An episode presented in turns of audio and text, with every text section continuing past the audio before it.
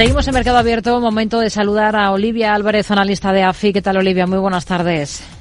Hola. Buenas tardes. Bueno, hoy hemos tenido las conclusiones de la reunión del Banco de Japón, la primera de este ejercicio. Mantiene en cambio su actual política de tipos ultra bajos, mientras sigue evaluando, valorando ese crecimiento salarial y también el impacto económico del fuerte terremoto que azotaba el país el primer día de este ejercicio.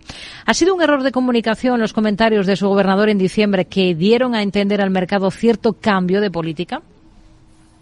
Eh, bueno, Rocío, yo creo que el Banco de Japón ha estado en los últimos meses tratando de desplazarse de manera lateral en, mensajes cruzados, ¿no? En relación al futuro de la política monetaria. Por una parte, eh, bueno, señalando que efectivamente y probablemente en el entorno de una inflación algo más elevada en el país eh, y a nivel global, ¿no? Que ha sido justamente la fuerte, la fuerte principal de, eh, de, inflación al país, pues podría estar evaluando un escenario de salida de, de, los tipos de interés negativos. Japón es el único país a día de hoy que bueno que mantiene este tipo de políticas ultra acomodaticias, en adición bueno al control de la, de la curva en el tramo 10 años y además de una guía de política excesivamente acomodaticia pero por otro lado también eh, no dejando de, eh, a los mercados no olvidar eh, que esta sería una ruta de, mucha paciencia, ¿no? Y paciencia porque efectivamente la economía japonesa no ha logrado todavía producir de manera interna esos niveles de crecimiento y de, expansión de la actividad que hagan que, bueno, la inflación pueda mantenerse establemente en, en cotas del 2% o ligeramente por encima, ¿no? Y justamente ahí es donde entra la clave del crecimiento salarial y es lo que el Banco de Japón está vigilando como variable clave para, para para plantearse ¿no? una senda más estable de inflación. Y yo creo que es un, eh, bueno, un factor que, como yo creo que se trasladó en el encuentro de hoy, tomará tiempo, ¿no? Y hay que esperar con paciencia, lógicamente, que se produzca ese nivel de crecimiento salarial que permita a la inflación estabilizarse en la meta del 2%. En este sentido, hay, varios eh, eventos teniendo lugar en el país, sobre todo están produciéndose varias negociaciones salariales entre, bueno, eh, la, red empresarial eh, del país con también la red sindical y, bueno, instituciones muy relevantes en el país que abogan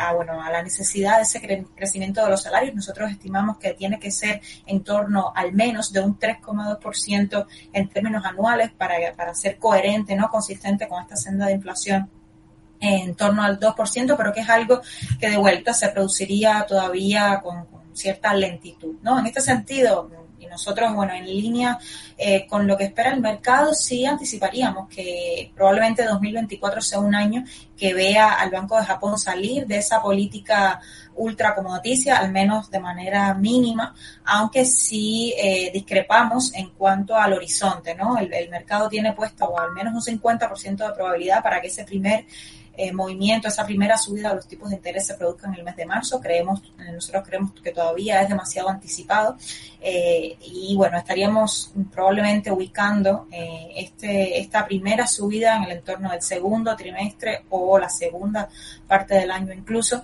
y en cualquier caso con suficiente evidencia de que los salarios están creciendo a un ritmo más saludable, algo que de momento todavía no se constata de manera eh, consolidada en la economía japonesa. ¿no? En este sentido, creo que el, Banco de Japón está manejando esas, esas expectativas sin desalentar al mercado de que se pueda producir esta salida de los tipos negativos, pero también advi advirtiendo al mismo tiempo de que esto sucederá probablemente eh, con, bastante, con bastante paciencia. En China, la clave está en esa promesa de medidas para estabilizar los mercados y para mejorar la confianza por parte de Pekín ante esa fuerte bajada que vienen experimentando recientemente las bolsas del gigante asiático. Medidas que de momento no han supuesto una rebaja de tipos. ¿Ustedes qué medidas concretas esperan que se anuncie por parte de, se anuncien por parte de China?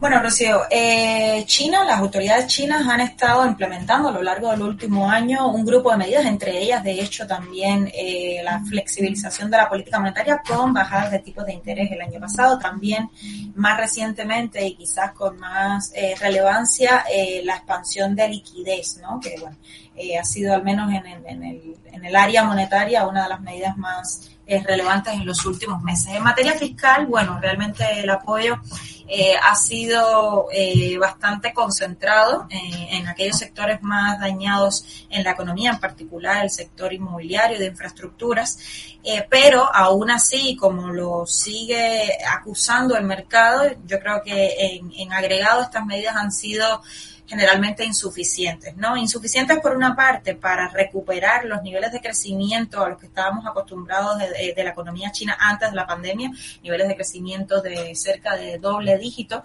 a, bueno, un entorno en que la economía china crece eh, en, en los márgenes del 4 o 5%, eh, pero con un arrastre de crecimiento pasado también relevante. ¿no? En este sentido, ¿qué creemos que va a seguir siendo el, gobierno chino? Pues ir, eh, bueno, anunciando medidas de realmente poco calado. Por ejemplo, hoy mismo veíamos algunos rumores de que pueden introducirse eh, ciertos paquetes de, rescate a aquellas, eh, aquellos sectores más castigados, digamos, en los índices bursátiles, como comentabas, pero que son medidas que, al igual que otras que se han anunciado en los últimos meses, han tenido, han, provocado, digamos, una reacción eh, positiva, inmediata en los mercados, pero que se ha desvanecido eh, con, con, mucha celeridad, ¿no? Y esto significa, eh, en definitiva, que el mercado no acaba de creerse la, digamos, el impulso que puede trasladar el gobierno chino en materia de estímulo para, por otra parte, eh, restablecer, que yo creo que es el punto crítico, la confianza de los inversores eh, sobre la economía china, ¿no? Y en particular hmm. la confianza en términos regulatorios, ¿no? Porque siguen aquí, bueno, las noticias, las constantes noticias de intervencionismos, de cambios regulatorios y demás, siendo, eh, digamos, la, el problema crítico a la hora de restablecer la confianza de los inversores en la economía china en general. Olivia Álvarez, analista de AFI, gracias. Muy buenas tardes. Buenas tardes, Rocío.